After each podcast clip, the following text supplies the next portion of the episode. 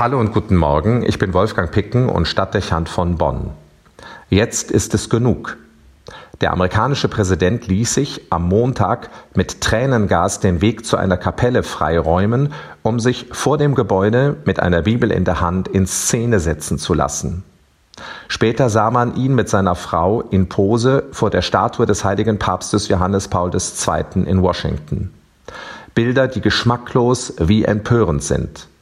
Sie bestätigen die Einschätzung von einem Mann, dem zunehmend mehr der Verstand verloren zu gehen scheint und der zur Gefahr für sein Land und die freiheitlich-demokratische Grundordnung des Westens wird.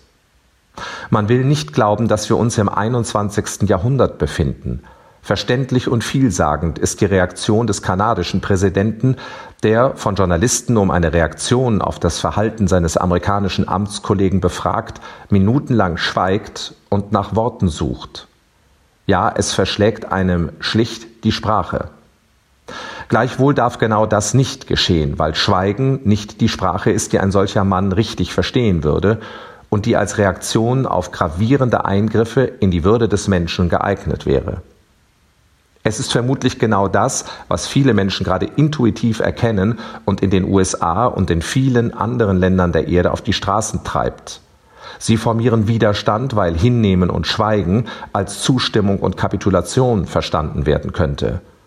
Dass Gewaltausbrüche, Plünderungen und Brandschatzungen nicht hinnehmbar sind, bedarf kaum einer Erwähnung.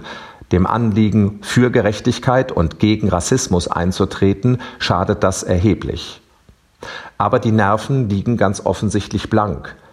Die brutale Ermordung des jungen Amerikaners durch Polizisten und die provokanten Handlungsmuster des Präsidenten befeuern eine bis dahin weitgehend unterdrückte Aggression und Verzweiflung.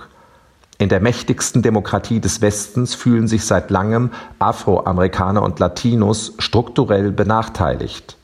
Statistiken weisen nach, dass von Chancengleichheit in der Tat nicht mehr die Rede sein kann sehr eindeutig und schockierend jüngst auch die Fallzahlen der Covid-Pandemie in den USA. Das Sterberisiko der schwarzamerikanischen Bevölkerung ist siebenmal höher als das der Weißen. Was nach dem Verständnis universaler Menschenrechte nicht sein darf, ist eine verfestigte Realität in den USA und an vielen anderen Orten des Globus geworden. Ein System macht hinsichtlich der Würde seiner Bürger Unterschiede. Da darf es nicht wundern, wenn Menschen keinen anderen Weg mehr sehen, als sich ihre Bürgerrechte zu erkämpfen und bürgerkriegsähnliche Zustände auf den Straßen amerikanischer Großstädte entstehen. Ein Eingriff in die Menschenwürde, so nachhaltig und offensichtlich, kann niemals ohne Wirkung und Folgen bleiben. Deshalb, damit keine Unklarheit und kein Missbrauch von Bildern möglich wird, Trump würde solche Bilder nicht schaffen, wenn er nicht eine entsprechende Wirkung erwarten würde.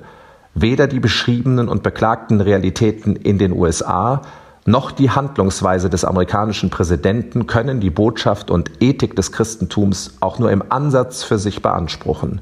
Das Gegenteil ist der Fall. Und wenn sich Trump neben Papst Johannes Paul II. abbilden lässt, dann sollte es ihm vermutlich ähnlich ergehen wie vielen Mächtigen der Erde, die dachten, die Popularität dieses Papstes für sich nutzen zu können. Sie mussten nur wenig später erleben, wie sich die erdachte Propaganda gegen sie richtete und ihre Macht vor den Augen der Öffentlichkeit zerbrach. Wolfgang Picken für die virtuelle Stadtkirche in Bonn.